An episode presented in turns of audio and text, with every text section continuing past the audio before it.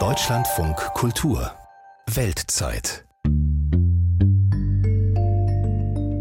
Wenn Sie sich die weltweiten Erträge, die Entwicklung der Erträge von wichtigen Kulturpflanzen wie Mais, Weizen, Reis, dann sehen Sie eigentlich in allen Regionen dieser Welt außer Afrikas im Prinzip wie so eine Art lineare Steigerung. Ja, die Erträge haben zugenommen mit der Zeit und zwar kräftig zugenommen, nicht in Afrika. In der Landwirtschaft fällt also die Ernte in vielen afrikanischen Ländern vergleichsweise mager aus, beobachtet Christian Borgemeister, Professor für Ökologie.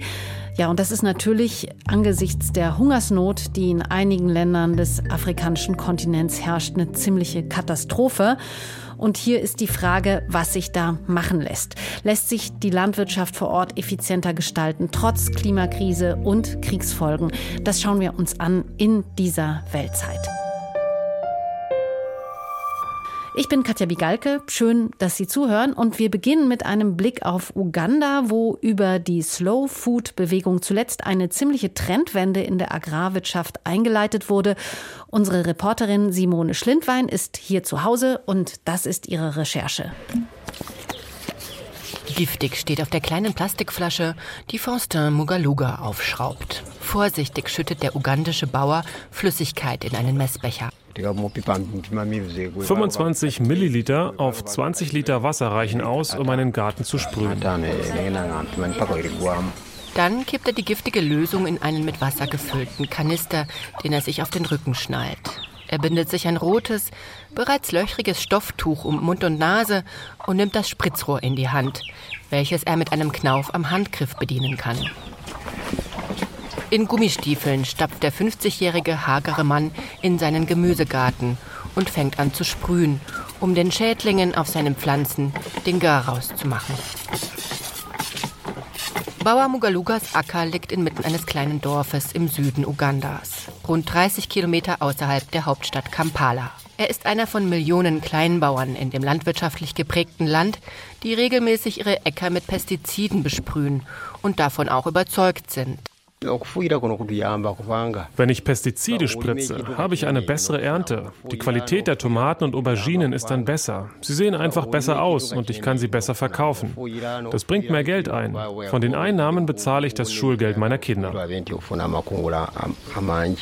Auf Bauer Mugalulas Insektenbekämpfungsmittel sind die Wirkstoffe Profenophos und Cypermetrin ausgewiesen. Die Europäische Behörde für Lebensmittelsicherheit kam 2020 zum Schluss, dass diese Wirkstoffe Schilddrüsenkrebs hervorrufen können und stufte sie deshalb als hormonschädlich für den Menschen ein. Innerhalb der EU ist die Anwendung verboten, doch sie dürfen nach wie vor exportiert werden, zumindest aus den meisten europäischen Ländern.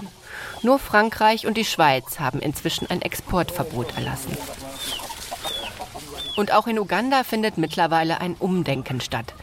Denn in den vergangenen Jahren macht sich in den Dörfern eine Graswurzelbewegung breit, die für eine alternative biologische Anbauweise wirbt und immer mehr an Einfluss gewinnt.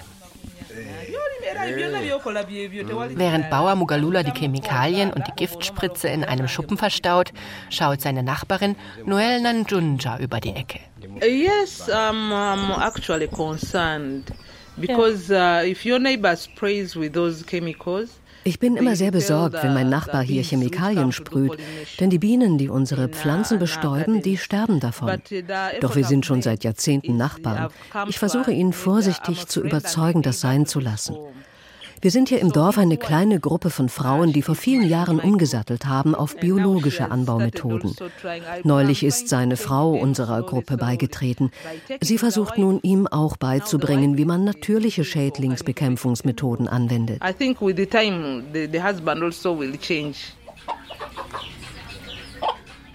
Nachbarin Noel Nanjunja winkt, ihr zu folgen. Auf dem Nachbargrundstück mit dem kleinen Steinhaus und dem Ziegenstall zeigt sie stolz ihren üppigen Gemüsegarten. Uh, Bei unserer traditionellen ökologischen Anbauweise versuchen wir, die Schädlinge mit natürlichen Abwehrmechanismen zu vertreiben, wie Sie sehen. Ich verwende hier zum Beispiel diese Asche. Das wehrt Raupen ab, die darauf keine Eier legen. Ich pflanze auch Zwischenkulturen, die mit ihrem Geruch Schädlinge vertreiben, wie Sie hier an der Ringelblume sehen können. Hier wachsen Rosmarin und Zitronengras, Ingwer und Kurkuma. All diese starken Gerüche halten Insekten fern. Sie kommen zu einer Zeit, in der wir gerade eine lange Dürrezeit hinter uns haben. Und das wächst jetzt gerade erst wieder frisch. Wir befinden uns jetzt in der Saat- und Pflanzzeit. Und Sie sehen, diese Feldfrüchte wachsen sehr gut. Planting and these crops growing. Die 60-jährige Bäuerin ist Gründungsmitglied von Slow Food in Uganda, einer weltweiten Graswurzelbewegung, die in den 1980ern in Italien entstanden und mittlerweile in 160 Ländern aktiv ist. Ihr Ziel, zu traditionellen biologischen Anbauweisen zurückzukehren. Nanjunja zeigt nach oben, auf den Avocadobaum, die Kaffeesträucher und die Bananenstauden, die zwischen ihren Gemüsepflanzen emporwachsen, dem Acker Schatten spenden und dadurch die Feuchtigkeit halten. Das Ergebnis ist in Nanjunjas Garten deutlich sichtbar. Trotz monatelanger Trockenheit wächst hier alles prächtig. Ihr Ackerboden ist nicht trocken, im Gegenteil. Regenwürmer ringeln sich darin. Er riecht nach Torf. Wir sehen gerade jetzt den eigentlichen Vorteil des Mischkulturenanbaus. Wenn eine Gemüsesorte in der Trockenzeit eingeht, dann gedeiht dafür eine andere gut. Damit riskieren wir nicht, dass der ganze Garten plötzlich nichts mehr hergibt. Zumindest besteht immer die Chance, dass einige Pflanzen überleben. Nanjunja zeigt auf eine Kletterpflanze, die sich an ihren Bananenstauden emporwindet und knollenartige graubraune Früchte trägt. Eine alte Knollenpflanze, die in Afrika traditionell wächst, doch mittlerweile fast ausgestorben ist, weil sie niemand mehr essen mag. Doch sie sei extrem dürreresistent, weiß die Bäuerin, deren Großmutter diese Knolle noch angebaut hat, wie sie sagt. We also believe in slow food. We, we also believe in uh, actual exchanging seed. Wir glauben bei Slow Food daran, dass der Tausch von Samen uns das Überleben sichern kann. Ich habe hier einen Samen dieser Knolle gehabt und ihn gepflanzt. Jetzt habe ich gesehen, dass die Pflanze diese Dürre gut überstanden hat. Sie trägt nun Früchte und darin sind weitere Samen. Ich verteile diese Samen an meine Nachbarn. So kann sie sich weiter verbreiten und wenn ich in der Zukunft keine Samen mehr habe, werde ich sie aber irgendwo bei meinen Nachbarn finden. Diese Knolle ist sehr gut und nahrhaft. Wenn Sie dieses Oberteil entfernen, haben Sie eine grünliche Farbe und dann eine cremefarbene Innenseite mit Fruchtfleisch. Eine sehr, sehr schöne Pflanze. Kletterknolle wird diese Frucht genannt. Sie wächst die Bananenstauden empor und schmeckt ähnlich wie eine Kartoffel. Allerdings wurde sie wie auch andere Bioprodukte in Ostafrika bisher kaum nachgefragt. Biobauern und Bäuerinnen wie Nanjunja wurden ihre Ware deswegen nur schlecht los auf dem Markt. Ohne Pestizide und Chemikalien haben die Tomaten manchmal kleine dunkle Stellen und die Auberginen sind nur halb so prall. Weswegen Bauern, die auf ihren Feldern Chemikalien anwenden, ihre Erträge oft eher verkaufen konnten. Doch die Nachfrage nach Biogemüse steigt auch in Uganda.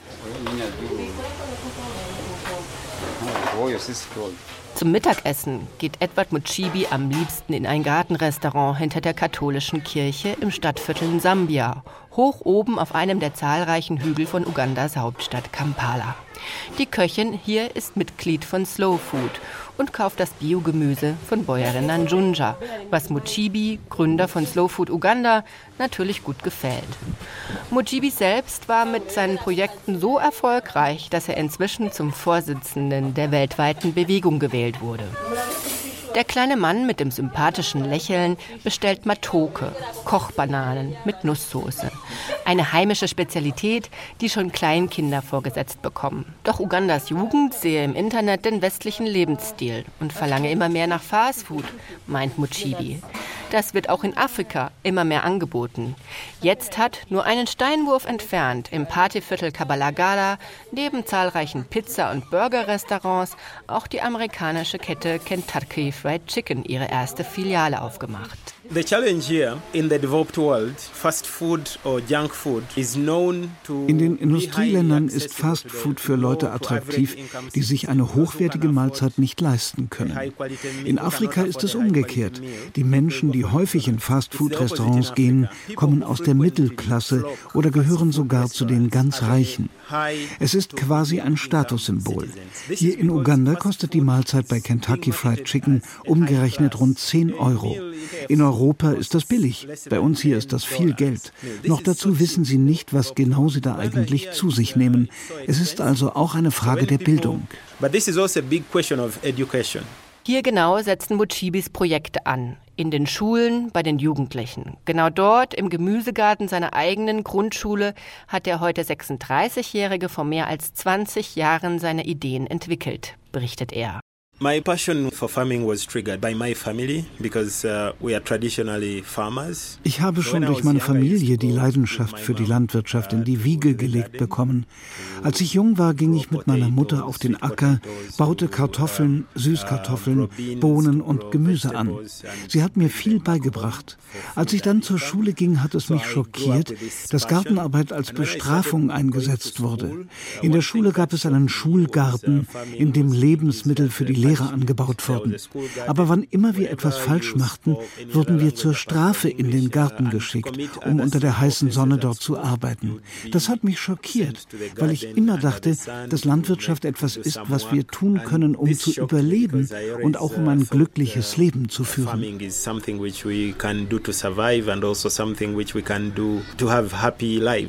Muchibi gibt zu, dass er als Schüler sehr viele Runden im Schulgarten verbringen musste. I did quite a few rounds of in the school garden because uh, I always came to school late. Ich habe sehr viele Strafstunden im Schulgarten absolviert, weil ich immer zu spät zur Schule kam.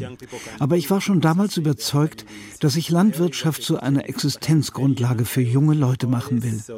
Ich habe die Lehrer überredet, dass ich den Schulgarten auf Vordermann bringen kann und habe Samen von zu Hause mitgebracht. Bring some seeds to plant in the school garden. They always allowed that. Nach seinem Schulabschluss studierte Muchibi Landwirtschaft an der Universität in Kampala. Er wurde Studentensprecher an seiner Fakultät und initiierte Praktika und Studentenprojekte in verschiedenen Dörfern rund um die Hauptstadt. So in 2006 in meinem zweiten Studienjahr 2006 ging ich zurück in meine Gemeinde und gründete ein Schulgartenprojekt, beginnend mit meiner alten Schule. Uh, ich habe damit argumentiert, dass man Kindern beibringen kann, den Schulgarten sinnvoll zu nutzen. Außerdem können auch Fächer wie Mathematik, Naturwissenschaften oder Englisch im Gemüsegarten unterrichtet werden. So bekommen die Kinder eine Verbindung zum Land, zu den Feldfrüchten und zu den Ressourcen, die ihnen zur Verfügung stehen. Das hat viele Lehrer inspiriert. Wir begannen, zusammen den Schulgarten neu zu planen. Was mit seiner eigenen Schule begann, ist heute ein afrikaweites Projekt. Als Muchibi nach seinem Uni-Abschluss im Internet auf die Organisation Slow Food stieß, nahm er Kontakt auf und wurde zu einem Treffen der Bewegung nach Madrid eingeladen. Dort bekam er die Zusage, dass die Organisation seine Schulgartenprojekte finanzieren würde. 2015 gründete er das Landesbüro von Slow Food in Uganda. Es war dasselbe Jahr, in dem der Agrarkonzern Monsanto, der später vom deutschen Chemiegiganten Bayer übernommen wurde, sein erstes Büro in Kampala aufmachte, gentechnisch veränderte Samen an die Kleinbauern verteilte und Werbung für das Pflanzengift Glyphosat im Radio schaltete, erinnert sich Muchibi. Ursprünglich hatte die Regierung die sogenannte Vision 2040 ausgerufen. Uh, Eine Politik, die darauf abzielte, bis zum Jahr 2040 die Anzahl landwirtschaftlicher Kleinbetriebe zu reduzieren und auf industrielle Produktion im großen Maßstab umzusteigen. In dieser Vision sollten genetisch manipulierte Nahrungsmittel produziert werden. Doch dank unserer Einwände wurde das Gesetz, das genetisch modifizierte Produkte zuließ, letztlich nicht verabschiedet. Wir haben den Präsidenten getroffen und als er später in seiner Rede erklärte, warum er das Gesetz lieber doch nicht unterzeichnen will, hat er alle unsere Argumente genannt. Ugandas Regierung legte also vor rund fünf Jahren eine Trendwende hin, offenbar mit Erfolg. Denn als im Sommer 2022 die Regenzeit in Ostafrika ausblieb und die Ernte in den Nachbarländern einging, wuchsen in Kleingärten wie beim Bäuerin Noel Nanjunja dennoch heimische und resistente Pflanzen. Selbst der rapide Anstieg der Getreidepreise auf dem Weltmarkt durch den Krieg in der Ukraine hat in Uganda kaum Nachteile verursacht. Esst Cassava statt Pasta, riet Präsident Museveni den Ugandern. Cassava, das extrem dürreresistente heimische Wurzelgemüse, wird inzwischen wieder vermehrt angebaut und auch wieder mehr gegessen. Man findet es als Brei wieder in vielen lokalen Restaurants. Auch das ein Erfolg, den Muchibi auf dem Konto der Graswurzelbewegung verbuchen kann, dessen weltweiter Vorsitzender er inzwischen ist. Der 16-jährige Brandon Wamalla kniet im Gemüsegarten seiner Schule und hakt Unkraut, wie einst Edward Muchibi. Mittlerweile hat die Slow Food Bewegung tausende afrikanische Schulen als Mitglieder gewinnen können. Von den Schulgärten aus soll die Landwirtschaft auf dem Kontinent revolutioniert werden. Für den drahtigen Jungen ist Gartenarbeit heute keine Strafarbeit mehr. Ich habe mich für diese Schule entschieden, weil ich die Landwirtschaftsprojekte toll finde. Ich komme aus einer Bauernfamilie hier im Nachbardorf und will später einmal Anwalt werden und zu Hause meinen eigenen Gemüsegarten haben, um meine Familie damit zu versorgen. Ich habe hier alles über die ökologische Anbauweise gelernt. Ich kann sogar meine eigenen organischen Dünger und Schädlingsbekämpfungsmittel herstellen. Sogar meinen Vater habe ich überzeugt, diese Methode auszuprobieren. Und es hat geklappt. Er hat aufgehört, Gifte zu sprühen. Uganda hat eine der höchsten Geburtenraten weltweit, gepaart mit einer gewaltigen Jugendarbeitslosigkeit. Doch junge Slowfood-Mitglieder wie Brandon sind überzeugt, dass sie mit ihren heimischen Gemüsegärten niemals an Hunger leiden werden. So die Hoffnungen in Uganda und der Hunger, der macht ja in der Tat derzeit große Sorgen in Ostafrika, besonders in den Ländern am Horn von Afrika, wo knapp 20 Millionen Menschen nicht genug zu essen haben. Das liegt natürlich am Ukraine-Krieg und am Rückgang der Einfuhren, aber auch an den schweren Trockenzeiten der letzten Jahre, auf die dann oft Starkregen folgte. Da spielt natürlich der Klimawandel mit hinein, aber auch die Art der Landwirtschaft vor Ort spielt in Sachen Ernährungsautonomie eine wichtige Rolle, weiß die Umweltwissenschaftlerin und Referentin für Welternährung beim Inkota-Netzwerk Silke Bollmoor. Sie hat selbst viele Jahre in Kenia gearbeitet, was ja an Uganda grenzt. Frau Bollmoor, wie hat sich denn die Landwirtschaft in dieser Region verändert in der Vergangenheit, wenn man jetzt mal zurückblickt? Ja, ich denke, es ist klar, dass die lokale Produktion und vor allem die lokale Produktion vielfältiger Anbausorten gesteigert werden muss. Und ich denke, viele führen diese, diese geringen Erträge auf Faktoren zurück wie Klimaveränderung, Wasserknappheit und, und Bodenqualität, die natürlich in den letzten Jahren sich verschlimmert hat und sicherlich auch sehr wichtige Faktoren sind und in den nächsten Jahren sicher auch noch wichtiger werden.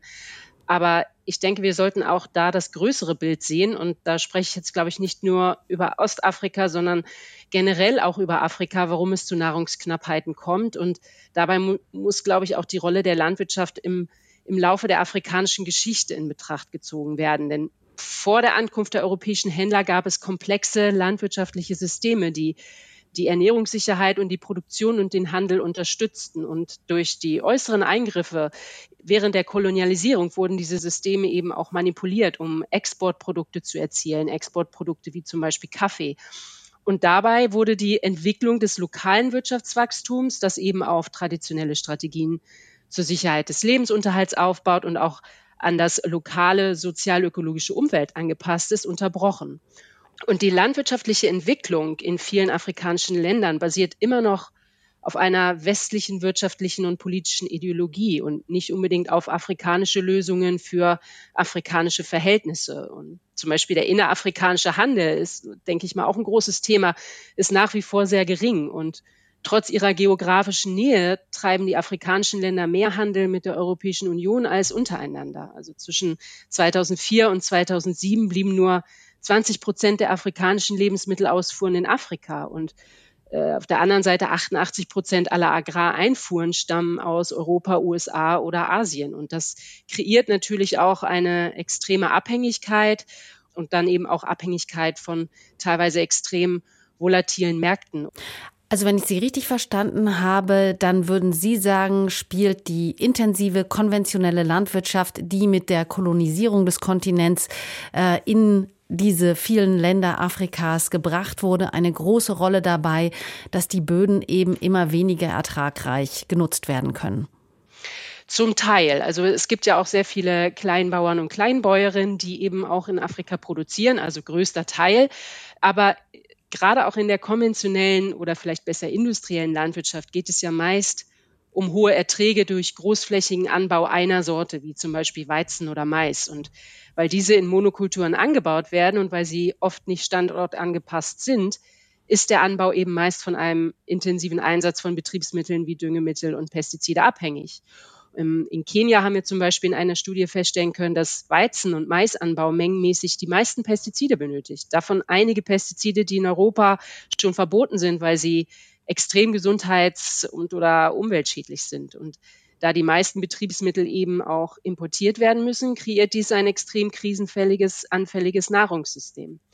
Und ähm, vielleicht einfach nur am Beispiel der fossilabhängigen synthetischen Düngemittel da haben wir das ganz klar gesehen. Die, die Kosten der Düngemittel sind schon in den letzten Jahren rasant gestiegen, nicht erst durch den russischen Angriffskrieg auf die Ukraine. Und die, die Abhängigkeit hat die industrielle Landwirtschaft für viele Menschen auf der ganzen Welt teurer gemacht, wenn nicht sogar unbezahlbar. Aber afrikanische Staaten konnten in den letzten Jahren den Einsatz dieser importierten Düngemittel eigentlich nur durch staatliche Subventionierung gewähr gewährleisten, was sie selbst noch mehr in die Verschuldung getrieben hat und mittlerweile können sich diese Subventionierung viele Staaten gar nicht mehr leisten. Und das ist eben nicht nur die industrielle Landwirtschaft, das betrifft auch Kleinbauern und Kleinbäuerinnen, da die, die Pflanzen, die ja ähm, jahrelang synthetische Düngemittel bekommen haben, eben von diesen schnell verfügbaren Nährstoffen abhängig sind und dann in keinerlei Alternativen wie organische Düngemittel investiert wurde.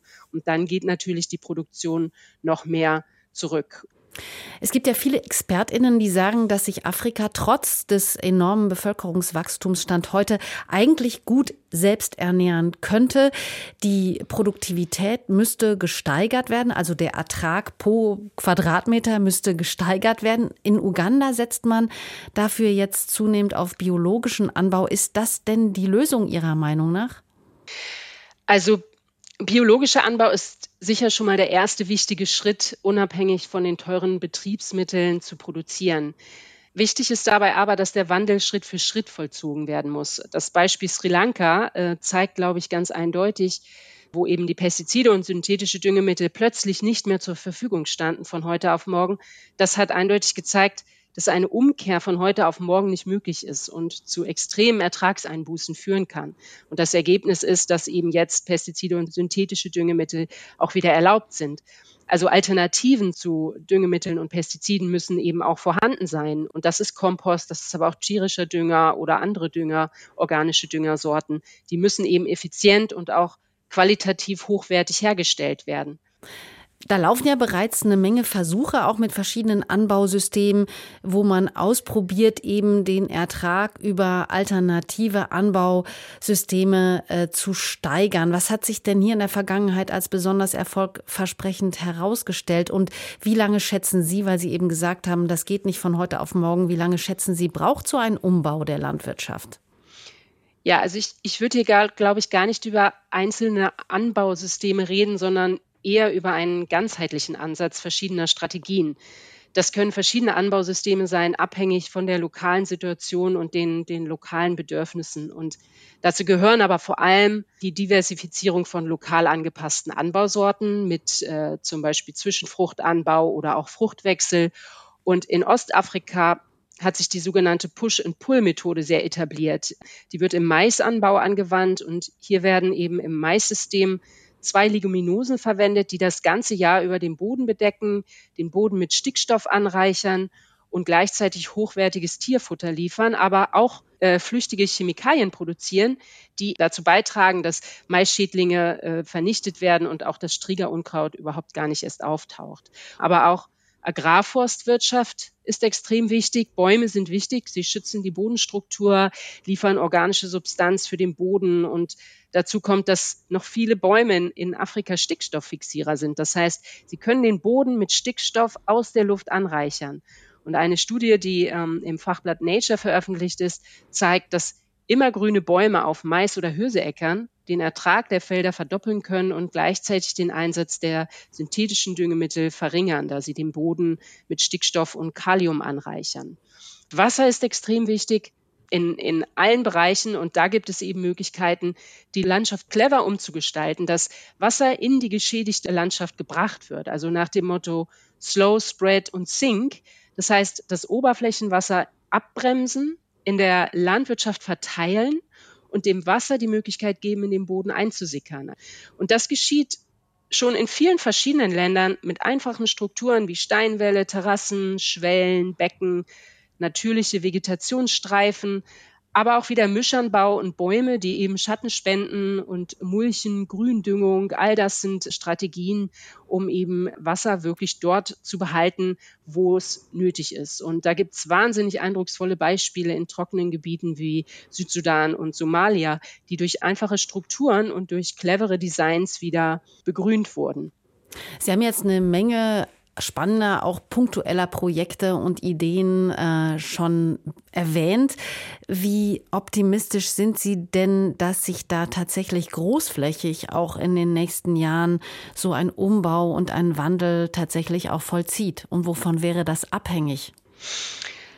Also ich habe ja selber vier Jahre in Kenia gelebt und äh, wir arbeiten bei Encota auch mit vielen Partnerorganisationen zusammen. Das sind jetzt zwar wieder punktuelle Systeme und keine großflächigen, aber ich denke, diese punktuellen Systeme führen auch zu einem großflächigen Wandel und der vollzieht sich schon längst. Denn in vielen ländlichen, aber auch städtischen Gebieten wurden innovative Lösungen gefunden. Und dann noch mehr in die Aus- und Weiterbildung von Wissenschaftlerinnen und Praktikerinnen, also Bauern und Bäuerinnen vor Ort investiert wird und dann aber auch noch gleichzeitig die Zivilgesellschaft, die sich eben für diese ganzheitlichen Systeme einsetzt, gestärkt wird, bin ich da sehr zuversichtlich, dass es in vielen Ländern wirklich auch zu einer langfristigen Verbesserung der Ernährungssicherheit, aber auch der Ernährungssouveränität kommen kann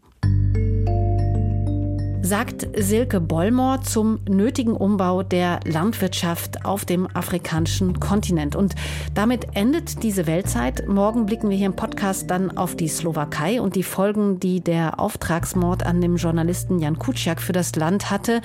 Wir freuen uns, wenn Sie wieder dabei sind und natürlich auch, wenn Sie uns weiterempfehlen. Ich bin Katja Wigalke und ich danke für Ihr Interesse. Tschüss und machen Sie es gut.